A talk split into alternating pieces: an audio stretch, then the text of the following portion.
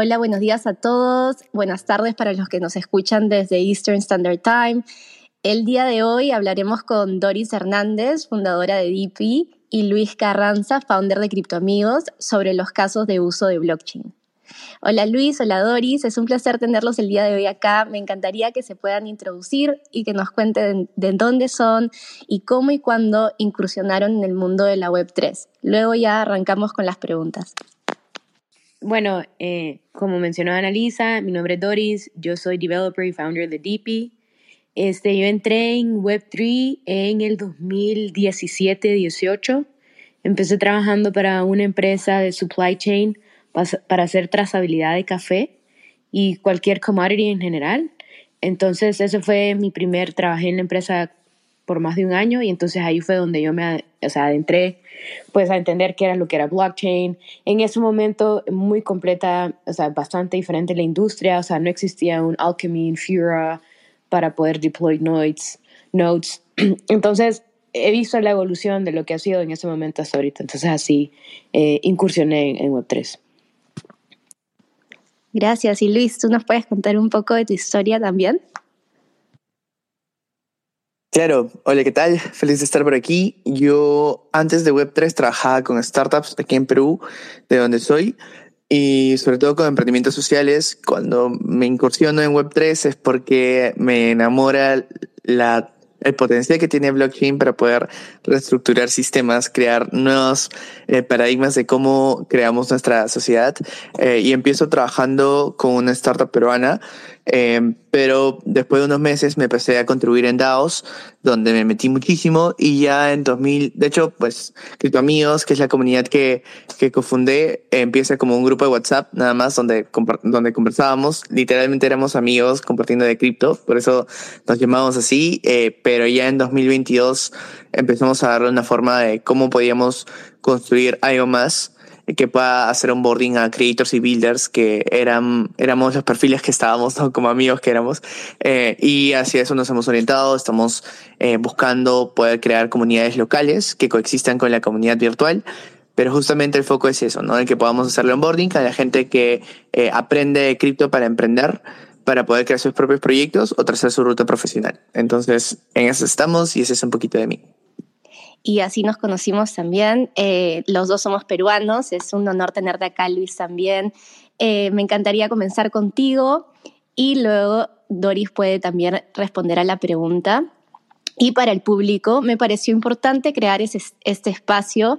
Es el primer espacio de criptomujeres este año para acordarnos la importancia que tiene esta tecnología, porque muchos entran por la punta del iceberg a Web3, que son las criptomonedas. Y ahorita estando en un bear market, tenemos a bastantes personas que se van y no regresan y comienzan de nuevo eh, todos estos mitos eh, urbanos, que esto es un, eh, una Ponzi scheme.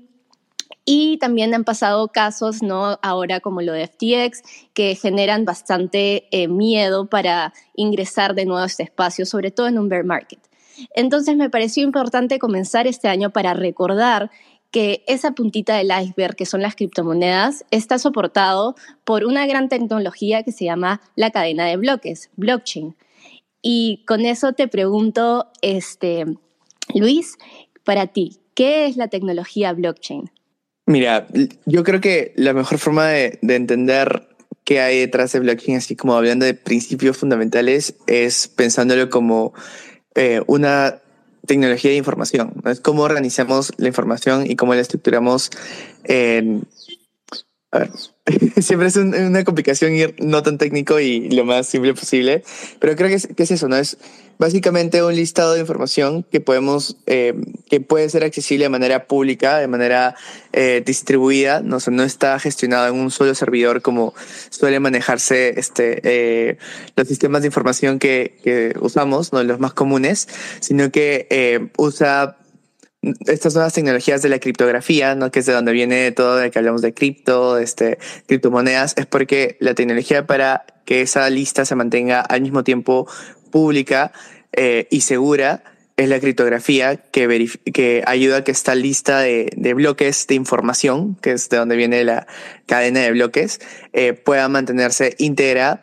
Eh, y la forma en la que esta cadena mantiene esa seguridad distribuida, que es lo que solemos hablar de descentralización y cosas por el estilo, es con eh, cómo se le da mantenimiento a la red, ¿no? Y eso implica de que hay muchos usuarios que están eh, dando poder computacional o otros tipos de, de, tareas este, eh, computacionales que tienen que hacer para darle seguridad a esa cadena de bloques pero bueno, en esencia, o sea, yo creo que lo importante es entender de que cuando hablamos de, de, de, blockchain, de la cadena de bloques, es una tecnología de información, ¿no? Y cómo podemos gestionar esa información eh, manteniéndola pública, manteniéndola eh, de código abierto eh, y al mismo tiempo segura y distribuida, ¿no? Que son características esenciales eh, que creo que también influyen mucho en cómo se conciben los nuevos casos de uso, que, que es donde ya luego vamos a concentrarnos en esta conversación, ¿no? Así es. Eh, Doris, ¿te gustaría añadir algo o dar tu punto de vista, tu opinión? También me encantaría saber si es que puedes decir para para qué sirve esa tecnología y por qué es importante. Claro, o sea, al final, este, pues como acaba de mencionar Luis, creo que podemos decir como tres puntos, cuatro puntos importantes que trae eh, blockchain al ecosistema de que no existe actualmente. En realidad, blockchain hace el, el salto en la parte de consenso, pero al tener consenso, es decir, cómo yo puedo realmente em, confiar en que la otra persona está eh, guardando información al mismo tiempo que yo. Al poder descifrar eso, ¿verdad? Eh, blockchain trae lo que es la descentralización, ¿verdad? que es, es una, una tecnología descentralizada, lo que significa que no depende de una sola entidad o autoridad para poder funcionar, ¿no? Sino que en, en realidad eh, se basa en una red de computadoras que trabajan juntas para poder validar y registrar las transacciones. Creo yo que eso es bastante importante mencionar, la parte de seguridad, porque se utiliza criptografía, como mencionó Luis, para poder proteger la información almacenada en la cadena de bloques, ¿no?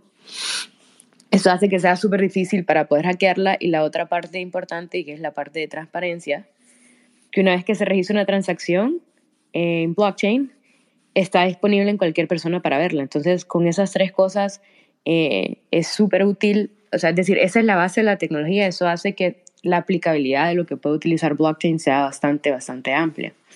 Eh, y eso, pues, es lo que vamos a estar hablando durante eh, en este, en, este, en este, en este, you know, tour space.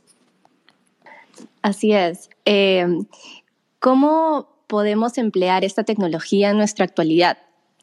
¿Me podrían dar tres casos de uso de blockchain que resuelva un problema en nuestro hoy en día? Sí, full. Em, eh, eh, depende, o sea, la verdad es que la aplicabilidad funciona dependiendo del ángulo que le esté dando. Si lo querés dar de ángulo para empresas, eh, como mencioné, em, puedes hacer, por ejemplo, identidad digital puedes o sea, crear y gestionar identidades digitales eh, para tus empleados, para tus clientes, para tus proveedores.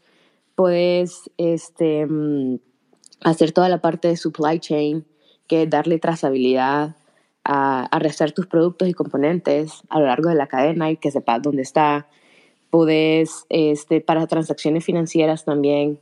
Creo que una parte de la aplicabilidad es eh, si tenés dos empresas que quieren hacer un proyecto en conjunto, puedes utilizar blockchain como una base de datos intermedia en donde la información esté en algo donde no se pueda cambiar. Entonces vos estás generando confianza entre ambas partes.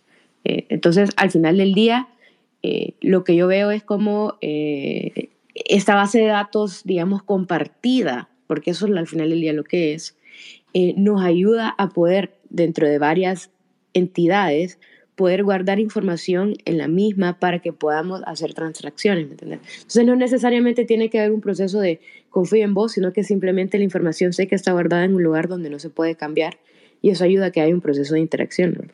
Por ejemplo, la otra parte de que trayéndolo a, lo que estábamos hablando, o sea, el gobierno puede ser toda la parte de propiedades, eh, propiedad intelectual, propiedad de dónde se guarda, por ejemplo, en, en Honduras, que es donde yo soy, es un problema súper común en donde la gente diga, eh, mi propiedad está registrada a nombre de alguien más. ¿Cómo, fue, ¿Cómo es eso posible? Obviamente es que es posible porque hay alguien que tiene acceso a la base de datos y la puede cambiar. Pero si eso estuviera en blockchain, eso sería imposible de cambiar. Entonces, si ya se guardó que la propiedad A es de la persona Z, eso ayuda a que haya transparencia durante todo el proceso. Entonces, eh, blockchain ayuda en ese tipo de casos de, manera de que haya confianza de, de, la información donde se está guardando, que eso es, es eh, extremadamente importante. Excelente, creo que lo has explicado de una manera súper precisa. Eh, sobre todo cuando hablas que es, se queda seguro en, en, la blockchain, que no se puede cambiar, se vuelve inmutable y además esa información está ya validada por un consenso. Eso quiere decir que es real.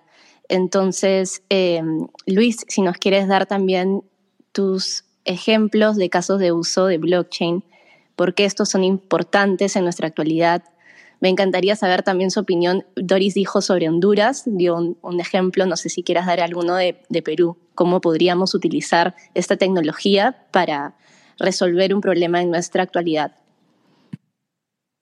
Claro, o sea, creo que, creo que si pensamos en cómo pueden agruparse todos los casos de uso que hay, o probablemente hay como cuatro, eh, al menos creo yo, es fácil pensarlo en cuatro pilares porque tienes eh, los netamente técnicos, que básicamente es los casos de uso que eh, soportan la creación de nuevas aplicaciones y nuevos tipos de tecnologías.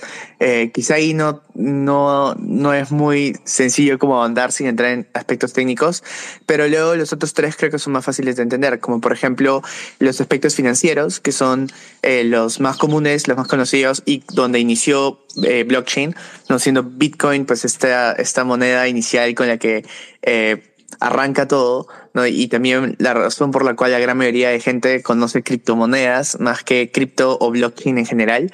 Eh, pero pues estas aplicaciones financieras no solamente va por el lado de eh, pagos, que también es muy usado, ¿no? Por ejemplo, en Latinoamérica este, hay varias aplicaciones que se utilizan para poder compartir eh, cripto, no sé, poder este, compartir valor de un país a otro sin tener que pasar eh, por un montón de, de, pagos adicionales que te lo dan el sistema tradicional, ¿no? Como puede ser Reserve, que es una es una plataforma justamente de pasarela de pagos, no este que, eh, disculpa, de pagos, que incluso permite que, que, usuarios en cualquier parte del mundo puedan compartir entre ellos este eh, cripto, pero sin necesidad de saber demasiado sobre cripto ni interactuar directamente con la blockchain.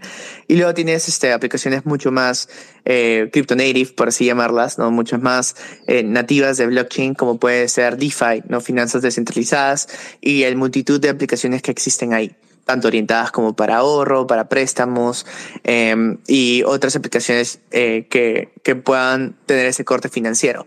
Luego tienes aplicaciones que son, em, creo yo, que tienen un corte más social y es el cómo puedes usar eh, tokens para poder eh, generar identidad virtual como por ejemplo lo que estamos viendo con Reddit, ¿no? La gente comprando millones de NFTs, usuarios que antes se peleaban en los foros del mismo Reddit, echándole basura a los NFTs, pero luego compran porque son avatar y es parte de la identidad virtual que quieren construir.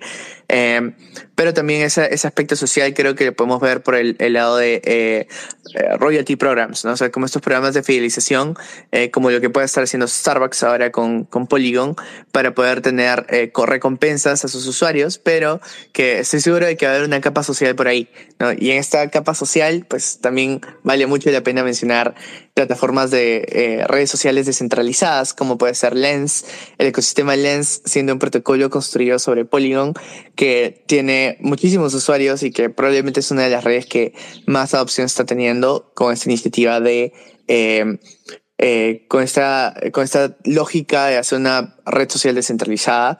Y por último, aparte de lo financiero, lo técnico y lo social, eh, creo que también hay un impacto gigantesco en las aplicaciones que hay por el lado organizacional. Cómo se pueden crear nuevas organizaciones nativas de Internet, lo que en algún momento empezamos a llamar DAOs, eh, y que pues ahora vemos muchos tipos de organizaciones en todos los aspectos de la vida que a uno se le puede ocurrir, pero que en resumen lo que hacen es usar la blockchain para coordinar cómo pueden juntar recursos juntos, criptoactivos, ¿no? ya sean NFTs, este, criptomonedas, qué sé yo, eh, o, eh, disculpa, es para juntar esos recursos y luego tomar, la tomar decisiones de cómo lo distribuyen para apoyar la causa de esa organización. El objetivo que sea, ya sea desarrollar un producto como una plataforma virtual, ya sea invertir en, eh, invertir en otros criptoactivos, ya sea crear una comunidad y mover, moverse hacia un objetivo en común que tenga esa comunidad. Entonces, esta, este otro, estas otras aplicaciones organizacionales también son muy interesantes en cómo blockchain ha entrado como caso de uso. Em, y sobre esas cuatro, pues yo creo que hay varias que se están viendo en Perú, tanto empresas que llegan al país, eh, como puede ser Buenbit, que tiene presencia en varios, en varios países de la región, muy similar a Reserve, no sé, en los tipos de casos que le puedes dar como aplicación financiera. Em, como también tienes proyectos que nacen de aquí, como proyectos que entran en el lado del metaverso, ¿no? de cómo puede alguien explorar espacios de realidad aumentada o realidad virtual. ¿no? Hay, un, em, hay un proyecto que se llama Near, eh, Reality Near, ¿no? que es un proyecto peruano de realidad aumentada. Em, eh, y también hay proyectos que están enfocados en hacer ticketing de NFTs, ¿no? NFTicket.pe, por ejemplo, donde uno puede comprar su entrada siendo un NFT la entrada y eso permite tener dinámicas como por ejemplo revender esa entrada con la seguridad de que la blockchain te está dando respaldo de que esa entrada es original. Y hay muchos otros casos de uso, pero pues creo que esto es para mencionar una vista un poco general, ¿no? No, sí, muchísimas gracias. Creo que nos diste bastantes ejemplos, sobre todo en estas cuatro industrias gigantes que se están construyendo y que están adoptando blockchain. Eh, gracias a la innovación y, ¿no? a esta tecnología disruptiva que rompe con todo lo anterior y que sí, como dice Doris, genera confianza porque es trazable, porque es eh, público y además es seguro. Eh, estamos en el 2026, imagínense, este estamos en el futuro de acá a tres años. ¿Qué les gustaría ver o qué piensan ver en términos de avance en, en tech y en blockchain en sus países? De, de mi lado, o sea, en general en el ecosistema, creo, primero voy a hablar como para mí, para poder llegar al 2026, hoy por hoy creo que todavía la industria está súper temprana. Yo lo miro como más o menos cuando era el 2000, o sea, hace 23 años, cuando estaba Amazon, o acaba de salir Google. Entonces, ya habían empresas que al sol de hoy todavía miramos y que son súper fuertes, pero por ejemplo un Uber no existía. No existía un Uber porque no existía una infraestructura eh, de real time, ¿verdad? No existía eso, no, no podías hacer un Uber. dos, no existía un iPhone para poder pedir un Uber. Entonces, si lo trasladamos a lo que es Web3 hoy por hoy, todavía se está haciendo infraestructura. Entonces, creo que eso es uno de los pilares para este año y que espero yo que para el 2026 esté mucho, mucho más robusta toda la parte de infraestructura. Aún pienso que no hemos no, aún no se han desarrollado aplicaciones que vamos a estar utilizando en el día a día porque todavía se están haciendo empresas que están desarrollando infraestructura. O sea, nosotros en DP eso es lo que nos enfocamos en la parte de infraestructura y la parte de seguridad, eh, porque todavía falta desarrollarla. Entonces, para el 2026 pienso yo de que van vamos a ver eh, aplicaciones que estén basadas en blockchain sin realmente saber que están utilizando blockchain. Dos, eh, metaverso. No necesariamente metaverso. Eh, uno, falta también el desarrollo del hardware, que todavía se sigue desarrollando, pero que espero para el 2026 hay una usabilidad en la parte educacional más fuerte con la combinación de realidad aumentada. Entonces, sí me imagino la gente que está estudiando, por ejemplo, medicina que tengan sus anteojos y pueda ver una médula ósea en forma de 3D. Eso es parte del metaverso. Sí, me imagino que en 15 años todos los niños van a tener o de una u otra forma un tipo de anteojo para poder ver eh, cosas en 3D para ayudar en la parte educacional. Entonces sí pienso que para el 2026 se va a empezar como esa ola educacional.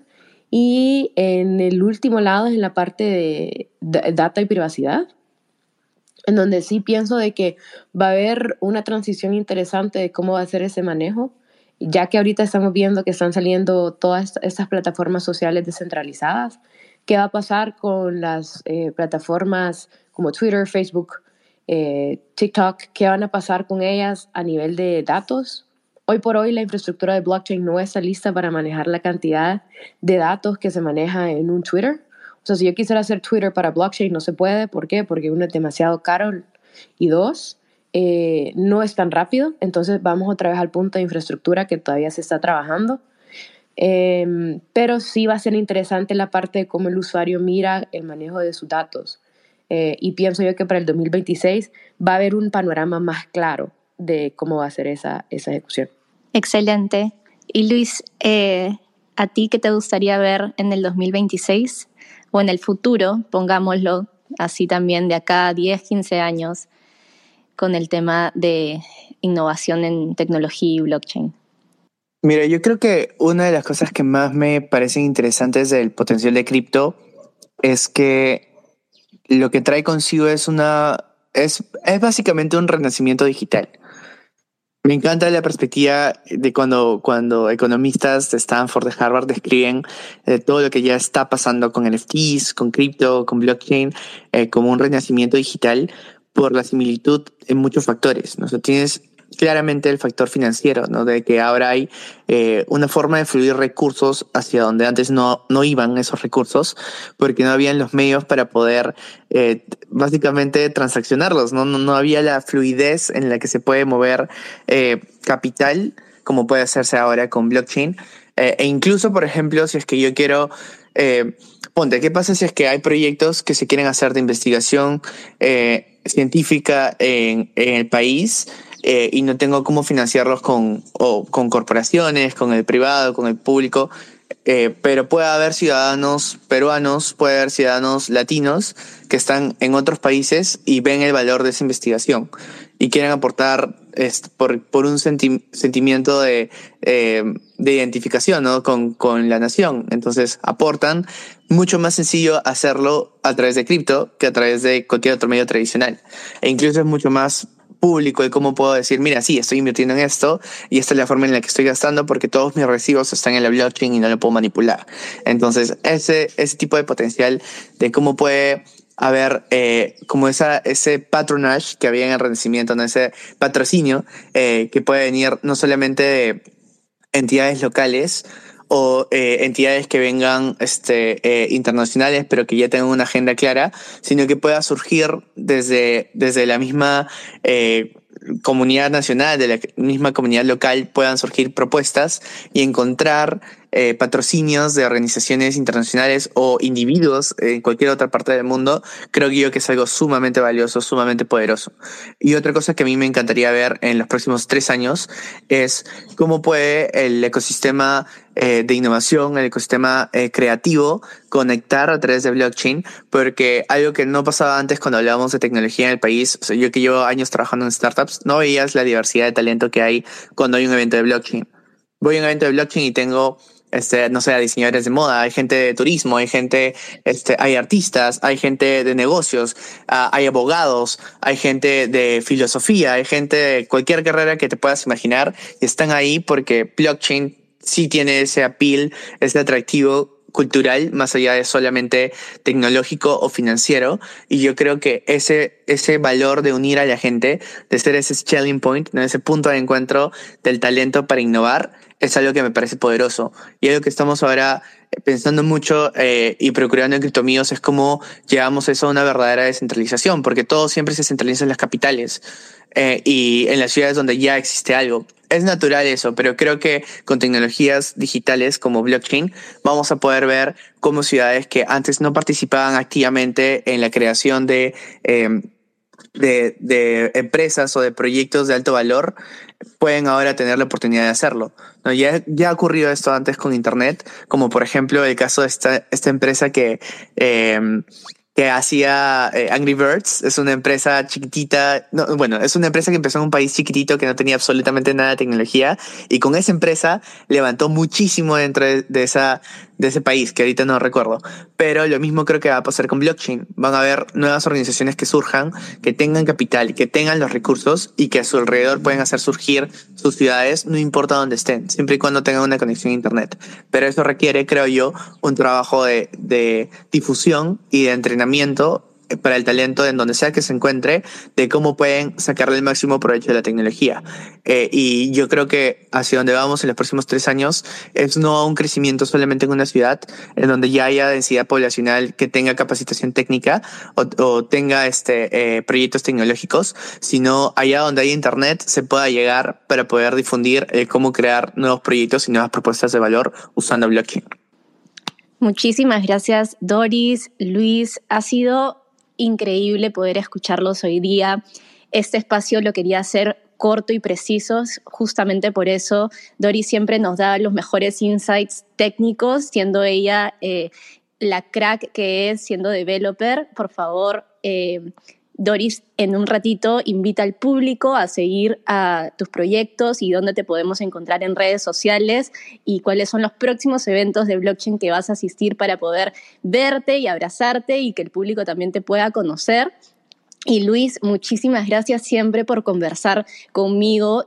Me, encantaría estar en Perú ahorita sentada, sentada contigo en un café hablando de arte, de cultura y comunidad y cómo abordar y, y mejorar la industria, eh, sobre todo regionalmente en Latinoamérica. Eh, muchísimas gracias, por favor. Eh, Doris, dile al público dónde seguirte, qué estás haciendo, en qué proyectos te pueden seguir en redes sociales. Igual a ti, Luis, muchísimas gracias por venir este sábado en la mañana. No los quería molestar, pero aún así vinieron. les agradezco de corazón y estoy muerta por verlos de nuevo presencialmente. Este año estoy segura que tendremos la, la oportunidad. No, gracias a vos, Analisa. O sea, eh, creo yo que siempre, siempre vamos a estar disponibles para chip in y hablar de cosas de blockchain en criptomujeres, ¿cómo no? Eh, ojalá que nos viéramos otra vez en Brasil, como cuando nos miramos. Pero, ¿verdad? Te extraño. Eh, pero no, creo que no. O sea, ya vamos a cumplir un año de que, de que nos conocimos en Denver. Creo que eso sería bueno, hacer un, un, un one year anniversary, ¿verdad? Eh, entonces, Denver va a ser el próximo lugar donde vamos a estar. Eh, después sí tenemos la idea de ir a Tokio Istanbul para ETH Tokio y ETH Istanbul. Es la parte de, que estamos pues eh, viendo ir. Y me pueden seguir en mi Twitter, eh, también miren eh, la parte de DIPI. DIPI lo que hace es, somos un equipo trabajando en hacer Web3 más accesible y cómo estamos haciendo eso a través del desarrollo de protocolos descentralizados, enfocándonos en eh, utilizando matemática aplicada, ¿no? Entonces, ahorita, hoy por hoy, tenemos tres, tres APIs. Una donde podemos generar billeteras, seedless wallets, solo utilizando tu correo y tu email. Y eso lo vamos a estar sacando entre las próximas dos semanas y va a ser completamente gratis.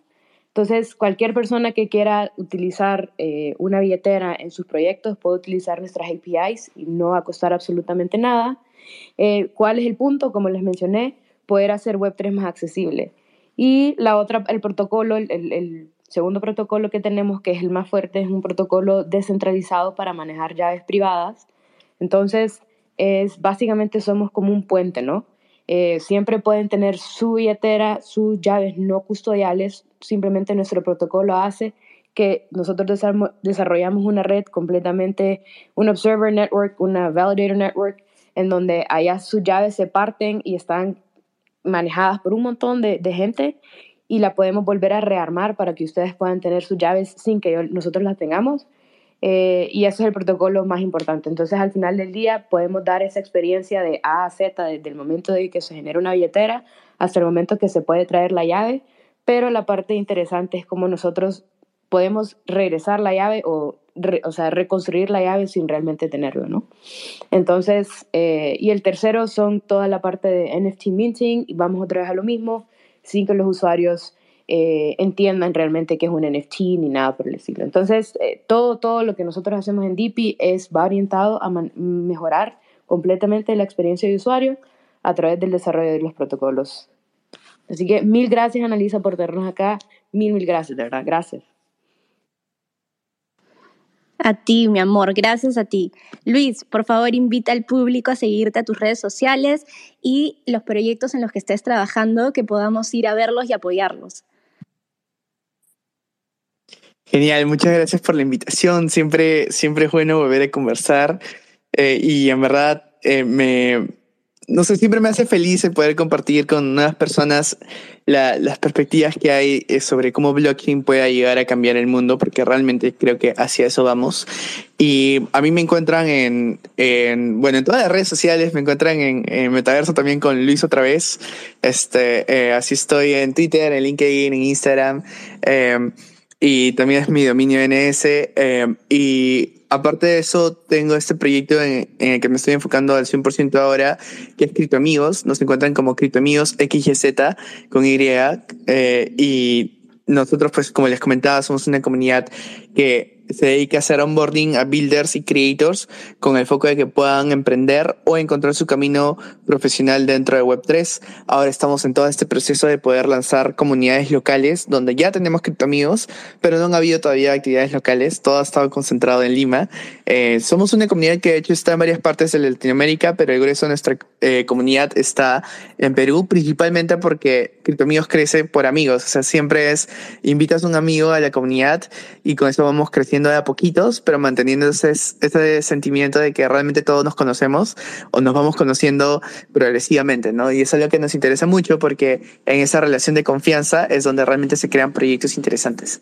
Y eso es lo que, lo que hago también me, me, interesa todo lo que es como storytelling, NFTs, eh, learning DAOs, así que si alguien tiene un proyecto en eso, yo siempre feliz de conversarlo y ver qué es lo que se puede hacer, qué es lo que se puede crear y entre las cosas que yo pueda saber o se me puedan ocurrir, poner mi granito de arena. Así que muchas gracias por la invitación, feliz de estar aquí y espero que podamos conversar pronto también. Gracias, que tengan un gran sábado, ya nos vemos pronto. Hasta luego. Chao, chao.